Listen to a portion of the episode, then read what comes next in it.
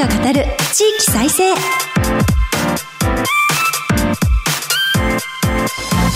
日本経済新聞の支局記者が語る地域再生。番組進行を務めます。古き良き時代から来ました。真面目なアイドル。真面目にアイドル。ユッフィーこと寺島由布です。私寺島由布は早稲田大学在学中の2013年からソロアイドルとして活動しています。ゆるキャラ好きとしてゆるキャラグランプリをはじめ各地のキャラクターイベントで MC も担当してきました。どうぞよろしくお願いいたします。この番組では日本経済新聞の52支局のネットワークを活かして毎回一つの地域にフォーカス。記者が知る地域の今を伝え地域の魅力も紹介します。日経電子版から地域ニュースもピックアップしてお届けします。さて今日の番組は先週に続いて大分県に注目します。番組前半は大分でホーバークラフト復活についてお話しいただきます。また全国各地の地域ニュースを挟んで後半は日本一の温泉県世界が注目と題してお届けします。この番組のご感想は「ハッシュタグ地域再生ラジオ」でぜひツイートして盛り上げてください。4月に入りまして新年度ということで気持ち新たにまた頑張りたいと思います。ぜひハッシュタグつけてツイートで応援していただけたら嬉しいです。それではこの後日経の大分支局とつないでお送りいたします。どうぞお楽しみに。支局記者が語る地域再生。この番組は日本経済新聞社の提供でお送りします。クローズアップ大分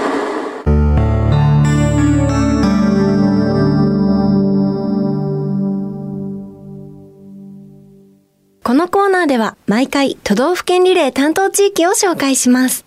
今回は大分県をカバーする大分支局です。ここからはマイクロソフト Teams を利用してお送りします。日本経済新聞大分支局長松尾哲司さんとつながっています。大分にいる松尾さん、こちら寺島由布です。今週もよろしくお願いいたします。ユッフィーさんよろしくお願いします。お願いします。では、今日の本題に入る前に、松尾さんのこれまでの取材歴を教えてください。わかりました。小売業、それから外食産業などの流通業との接点が多かったんですね。この3月末で記者になって丸34年経つんですけど、その6割近くは東京や大阪で流通業に関わってきました。もう大ベテランでいらっしゃる新聞記者さんですね。そして流通業ということですが、面白そうです。ファッションとかアパレルとかそういった話題も取材されてたんでしょうか？ユニクロを担当してました。えー、すごい。あとですね、MJ って媒体があるんですけどね、あれのライターとデスクが多かったんですが、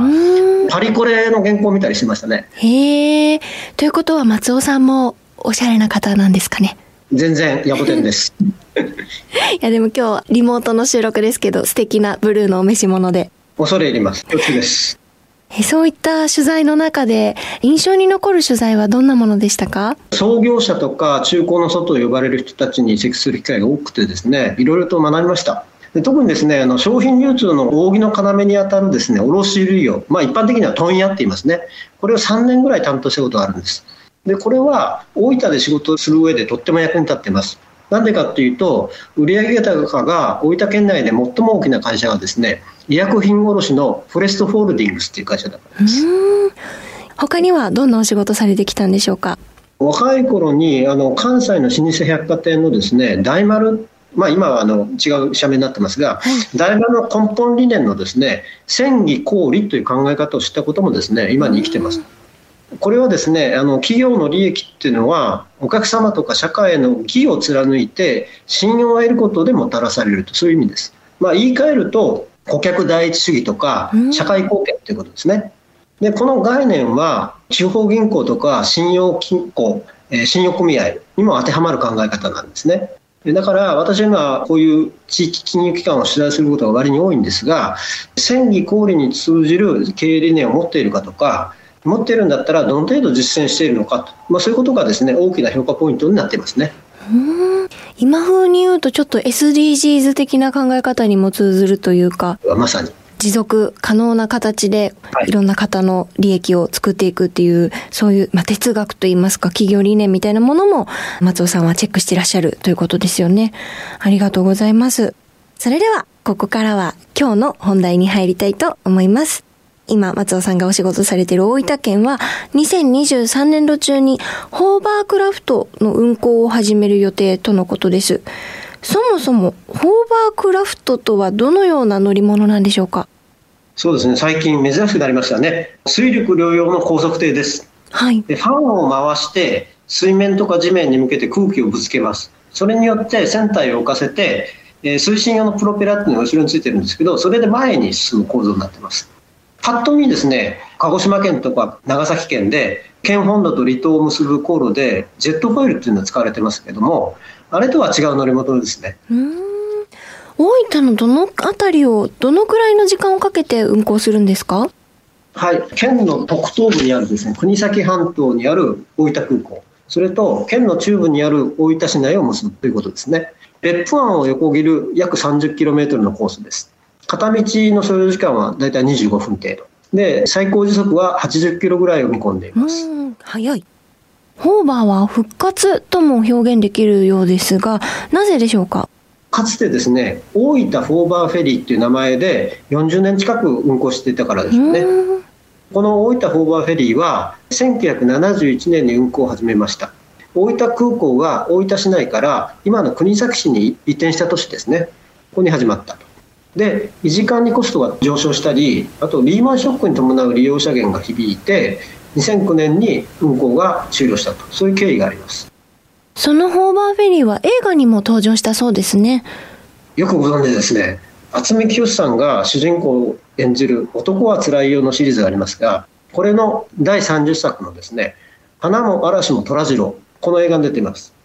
大分県内がロケ地になっててホーバーの登場シーンもありますこの映画は1982年の公開ですから運行が始まって10年経った頃のホーバーの様子が分かります。この頃は別府港にもホーバーの乗り場があったようですね。ちなみになんですけどねこの映画は歌手の沢田研二さんと女優の田中裕子さんが共演してます。で実生活でお二人が結婚するきっかけになったそうですね。映画ではですね沢田さんは偶然知り合った田中さんにですねホーバーが乗り込む前に僕と付き合ってくれませんか？って関西弁で喋りかけるシーンがあります。でその時はですね田中さんはびっくりして急にそんなこと言われてもさよならってホーバークラフトに乗って空港に去ってしまいます。ところが山田洋次監督の作品なので最後に2人は結婚誓い合ってハッピーエンドというふうになってます。素敵なお話ですね。それがまさかの実生活でのご結婚にもつながるということで、ロマンティックなお話を伺いましたが、令和のホーバー復活にはどのような狙いがあるんでしょうか？はい、えー、ズバリアクセス改善です。現在ですね、大分空港から大分市内には陸路で行くんですけど、1時間ぐらいかかるんですね。で、一般道も高速道路も別府湾沿いにずっと迂回するコースになるからなんですね。霧が発生したりして高速道路の速度制限がなるとですねもっと時間がかかることもあるんですなので大分空港の利用客を安定的に増やそうとするにはアクセス改善が不可欠だというふうに大分県が判断したということですねホーバーが復活したら、大分空港から大分市中心部までの所要時間は、現在の約半分になるってことですもんね。大分市側は西大分地区で新しい発着地の整備が進んでいると聞いています。はい。以前の大分市側の発着地はですね、大分川の河口にあったんですね。川の河口。西大分地区っていうのはそこよりも中心地街地に近いのでですね、ビジネスとか観光で大分市を訪れる人にとっては以前のホーバーよりも便利ということは言えますね。うん。想定されている利用者数の規模はどのくらいなんでしょうか？ホーバー一席で一度に最大80人のお客さんを運ぶことができます。大分県は年間の利用者数を30万から40万人台と想定しているんですね。大分空港の利用者客数はですね、新型コロナウイルス化の影響で2020年度と2021年度は100万人を下回っています。ところが2018年度は約200万人いたので、社会経済活動が正常化してですね、来ればオーバーを利用してくれる可能性も高まるというふうに見られていますね。ちなみに利用料金はおいくらぐらいになるんですか？まだ正式には言ってませんが空港バスのエアライナーこの値段と比べて割安なのかどうかっていうのは一つのポイントになりそうですね。エアライナーっていうのは今大人の片道料金が空港と大分市内の間で1550円往復割引を使えば1300円になりますそして運行形態について上下分離方式となるそうですね。滋賀の大津支局長が以前この番組に出演された時にも、地元の鉄道を運営していくための手段が上下分離方式だというお話をしてくださってたんですけれども、大分のホーバーではどんな役割分担になるんでしょうか？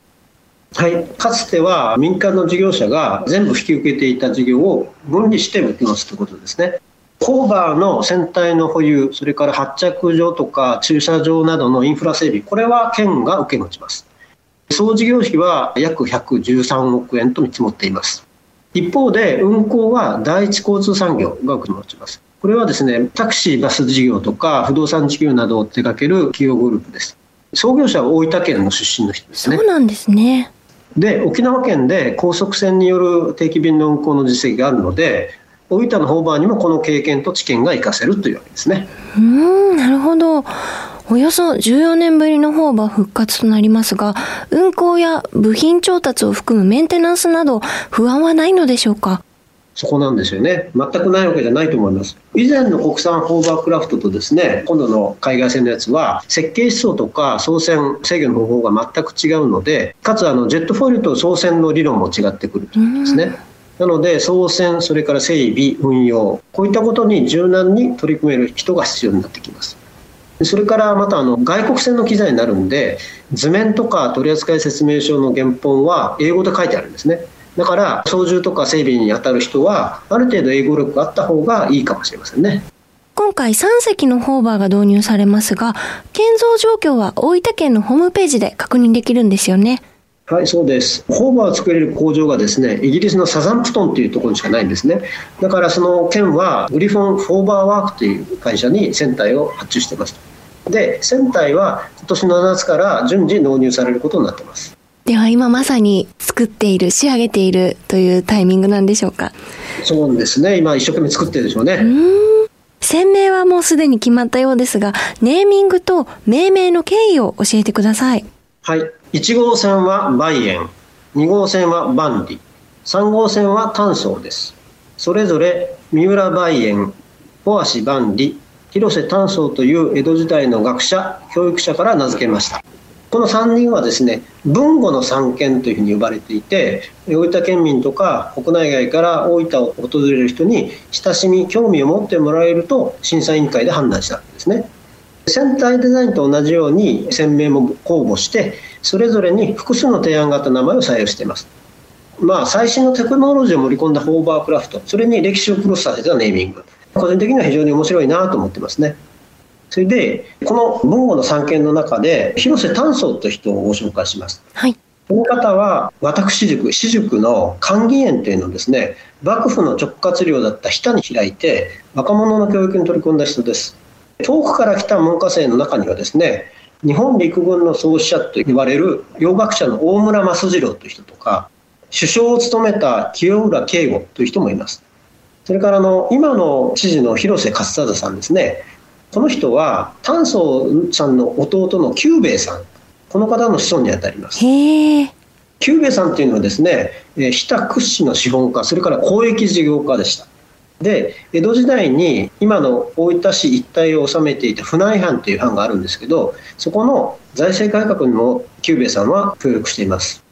そういったこう功績のある方や今につながるご縁のある方がホーバークラフトの名前に採用されているということでで、ゆひきさん、ホーバークラフトに乗ってみたいと思います？乗ってみたいです。あの、お話伺ってもちょっとまだ、その水陸両用とか、80キロって結構な速さで走る感じとかのイメージが湧いてないので、乗って体感してみたいなという気持ちがあります。そして、バイエン、バンリ、炭素の3隻から推しを見つけたいと思います。いいですね。ジェットファイルと違ってですね、ホーバークラフトって陸上まで上がってくるんですね。はい。気になります。そしてホーバーでの旅客輸送は日本でも大分だけになるそうですね。ということは観光資源としても期待できるんじゃないでしょうか？はい、広瀬知事は、珍しいからってわざわざ乗りに来てくれる人がいるんじゃないのかなと思って、はい、そういう人の需要も取り込めますねというふうに言ってます。で高速で移動するからあの窓の外の風景をですねあんまりゆっくり楽しむ余裕はないかもしれないんですが ただですね大分市内に近づいてくるとですねさっき言ったあの臨海部のコンビナートそこにですね日本製鉄の九州製鉄所大分地区っていうところがあってですねそこが見えますおそらく工業圏大分を象徴する風景の一つですね。それからですね、西大分の発着ターミナルの施設に割に立派なものができるそうなんですが、そこの上に登ってですね、別府湾を眺めたら、晴れた日はとってもあの眺めがいいと思います。爽快な気分が味わえると思いますね。ここまで大分でホーバークラフト復活について伺いました。お話は日本経済新聞大分支局長松尾哲司さんでした。ありがとうございます。ありがとうございました。松尾さんには後ほど再びご登場いただきます。経済新聞の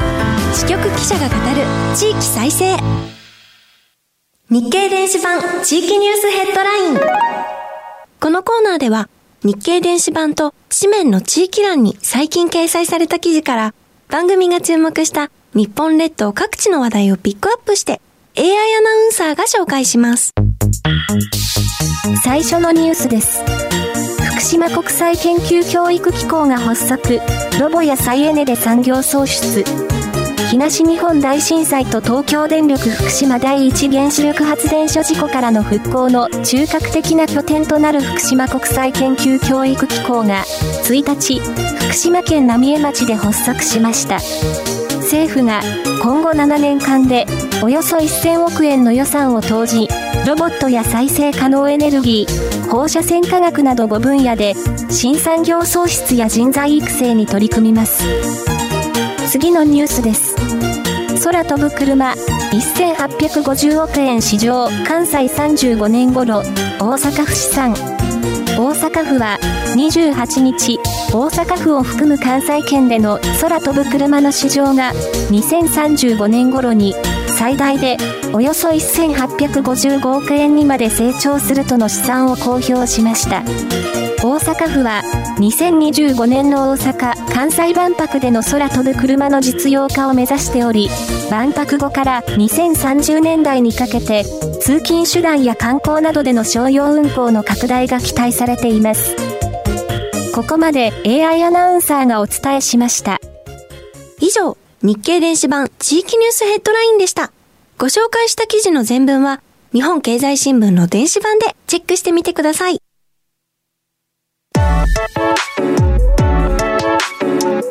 支局記者が語る地域再生。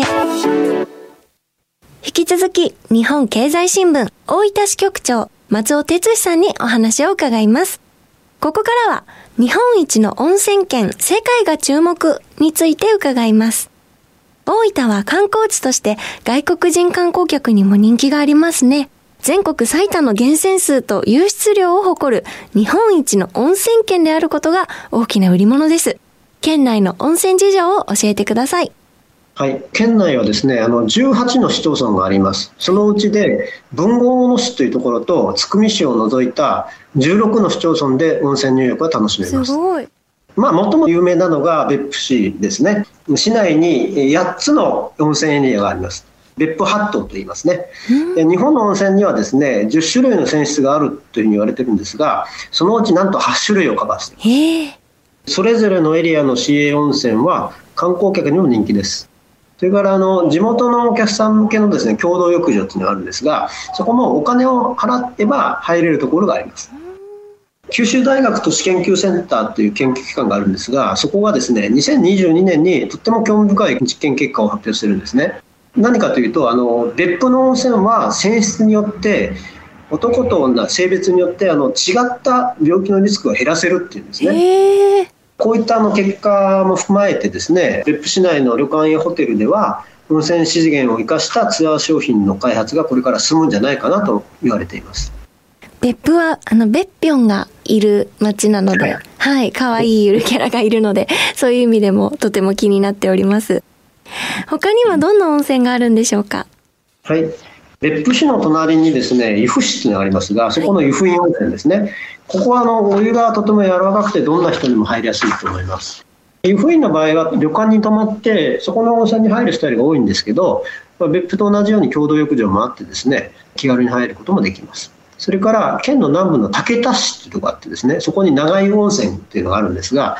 世界有数といわれる炭酸泉ですね。長井温泉は文字通り長湯できるぐらいお湯があまり熱くないんですね。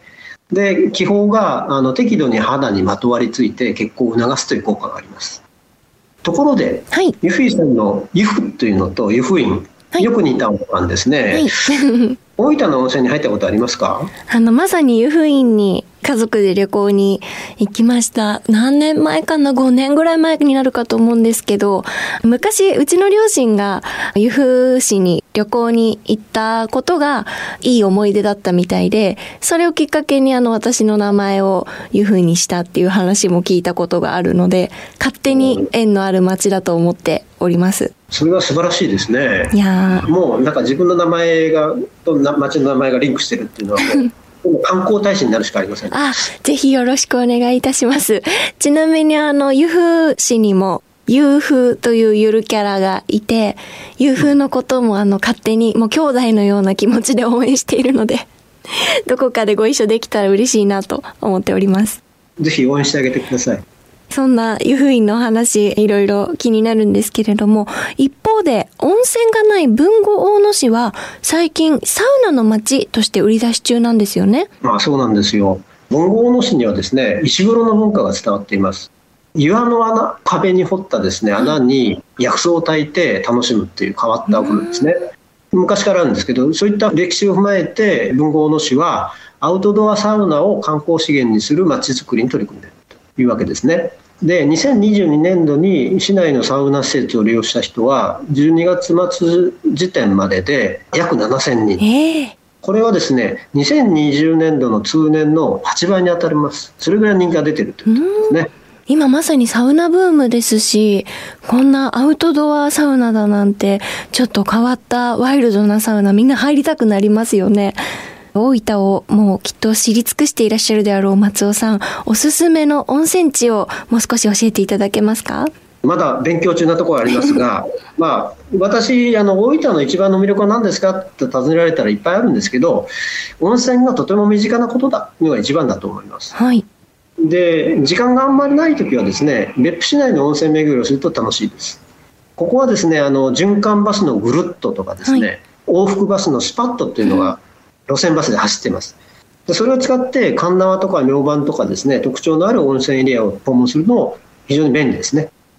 別府という付近もあの路線バスで1時間ぐらいで行けます。だから時間の余裕があったら別府という付近と両方を訪ねても楽しいですね。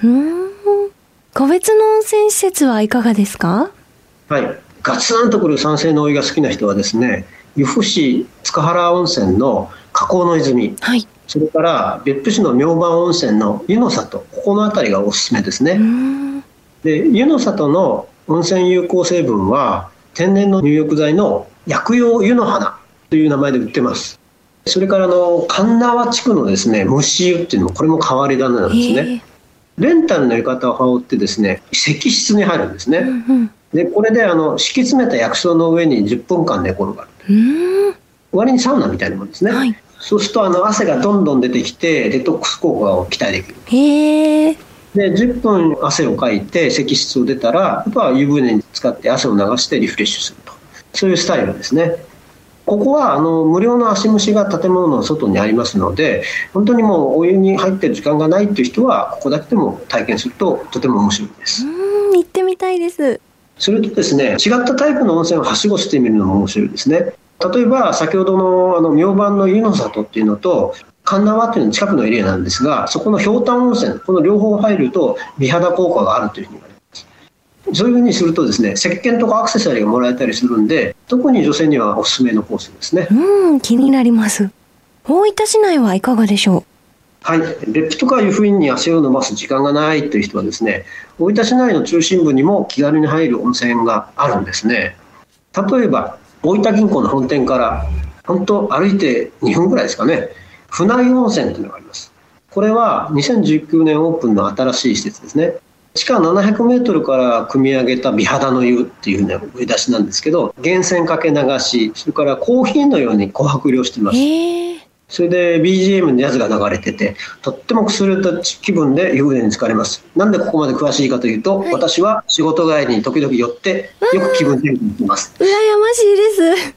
それが一つですね。それからですね、大分駅から歩いて3分、熱海温泉というのがあります。これは加水や加温をしてね、本格派。昭和レトロな雰囲気があってですね、地元の常連さんだけじゃなくて、ビジネスとか観光で大分に来る人たちもリピーターがいっぱいいるという名物の温泉です。本当に充実していてとても羨ましいです。温泉に入る時の注意などはありますか？九州大学病院別府病院の前田豊樹准教授という方がいるんですがこの方があるシンポジウムで熱いお湯に慣れてない人は43度以上のお湯にあまり浸からない方がいいというふうに話していました。で熱い風呂が苦手だっていう人はですね熱湯とぬる湯という2つの温度帯の湯船のある温泉施設に行った方がいいと思います。まずはぬる湯に入って様子を見て大丈夫そうだったら熱湯にチャレンジしてみてください。それからですねマナーも大事ですね、はい、特に別府に気をつけなきゃいけないんですけど市営温泉とか共同浴場で湯船のへりに腰掛けるとですね地元の人に怒られます、うん、そんなことしちゃいかんですね、はい。でこれは何でかというと頭を置く場所にお尻を乗せるのは不潔だとそういう理由があるらしいんですね、まあ、そういった気遣いが欠かせないということですね。番組後半は日本一の温泉県世界が注目と題してお話しいただきましたここまで2週にわたって日本経済新聞大分支局長松尾哲司さんに伺いました。ありがとうございました。どうもありがとうございました。皆様、大分県もよろしくお願いいたします。ここまでマイクロソフトチームズを利用してお送りしました。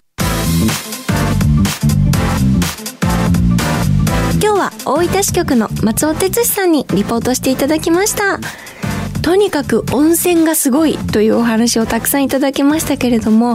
えー、私はあの、湯布っていう名前の由来もお話ししましたが、湯布の湯という温泉をモチーフにしたファンクラブを作ってまして、えー、ファンの皆さんにはそこに入会ならぬ入党していただいて、ファンクラブイベントなどをいつも行ってるんですけれども、いつかファンクラブのみんなと一緒に湯布院に行って、まあ、温泉旅行がしたいなというのが一つの夢なので、その実現に向けて、引き続き大分にアンテナを張っていきたいと思います。えー、さて、この番組は放送後、ポッドキャストでも配信します。日経電子版からも聴取できますので、ぜひご利用ください。この番組のご感想は、ハッシュタグ地域再生ラジオでぜひツイートしてください。そろそろお別れです。来週は名古屋支社からリポートしていただく予定です。次回もどうぞお楽しみに。ここまでのお相手は、ユーフィーこと寺島由布でした。局記者が語る地域再生。この番組は、日本経済新聞社の提供でお送りしました。